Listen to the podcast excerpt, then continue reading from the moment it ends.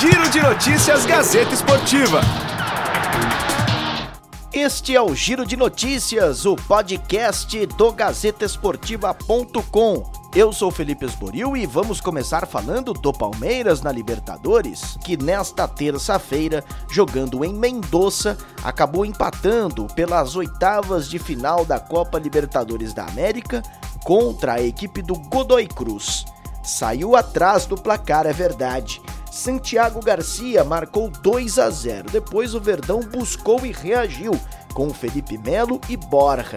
O Everton defendeu um pênalti e acredita que este resultado fora de casa, no primeiro confronto de oitavas de final da Copa Libertadores, foi muito bom. Bom, eu acho que fazer gol fora de casa nessa competição é muito importante. É, acho que o empate de 2 a 2 por tudo que aconteceu é, para a gente foi, foi bom.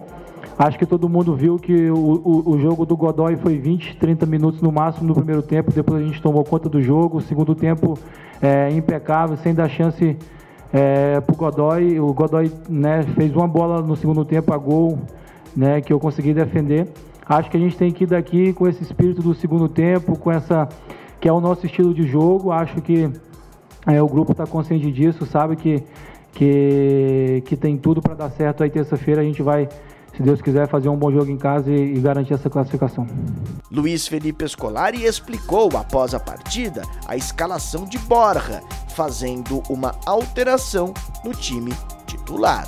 Achei melhor colocar o Borja, que é um jogador já vivido em Libertadores, e acho que o Borja foi muito bem. As outras substituições, já o Rafael Veiga já ganhou a situação de jogar lá em lá no Ceará, quando entrou jogou muito bem. Depois o William é um jogador que aos poucos vai acrescentando qualidade à equipe e também qualidade pessoal, porque ele fez uma cirurgia. E não fôssemos nós surpreendidos ou não tivéssemos marcado mal aquele prime aqueles primeiros 15, 20 minutos do, do Godoy, teríamos, quem sabe, uma situação até melhor no resultado hoje. Com o resultado, o Palmeiras só precisa de um empate por 0 a 0 ou 1 a 1 na próxima terça-feira, em sua arena, às 9h30 da noite, horário de Brasília, para conquistar a vaga. O Godoy Cruz se classifica com uma vitória ou um empate por 3 a 3 ou mais gols. 2 a 2, a decisão vai para os pênaltis. O Corinthians vai se preparando para o confronto da Copa Sul-Americana nesta quinta-feira, diante da equipe do Montevideo Wanderers, na Arena em Itaquera. Os atacantes Cleison e Pedrinho foram cobrados pela comissão técnica e pela torcida para fazerem mais gols. Mesmo elogiados por entrarem mais na área a pedido do técnico Fábio Carilli, os dois acreditam que a necessidade de cumprir a função tática na marcação atrapalha o desempenho ofensivo dos dois times. Clayson tem 11 gols marcados. O último foi justamente contra o Flamengo, décimo colocado no Campeonato Brasileiro com 16 pontos. Na tabela de classificação, o Corinthians só volta as atenções para o torneio nacional no domingo contra o Fortaleza, no Ceará, pela 12ª rodada do torneio.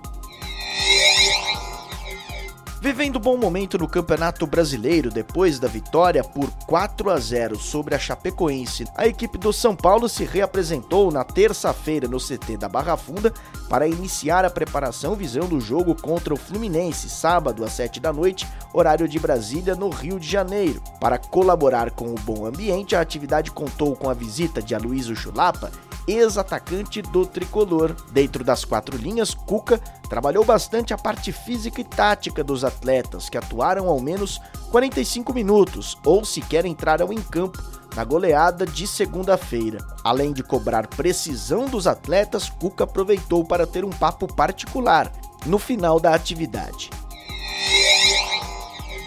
Após a apresentação de Paulo Atuori como novo diretor esportivo do Santos, a equipe do Peixe vai se preparando para o confronto do final de semana contra o Havaí pelo Campeonato Brasileiro às 4 da tarde na Vila Belmiro.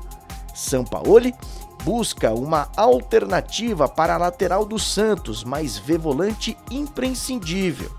Estas são as soluções caseiras que ele vai implantando na equipe, como por exemplo Cadu, de 17 anos, e não abre mão de um novo meio-campista. São Paulo quer um substituto à altura de Jean Lucas e tem conversado com a diretoria em busca de opções. Hernani, negociado pelo Zenit da Rússia ao Parma da Itália, e Ronaldo, emprestado pelo Flamengo ao Bahia, eram alternativas, mas o treinador sabe das dificuldades, principalmente financeiras, que o Santos vem enfrentando neste momento. Essas e outras notícias você confere no site gazetesportiva.com, muito além dos 90 minutos. Giro de notícias Gazeta Esportiva.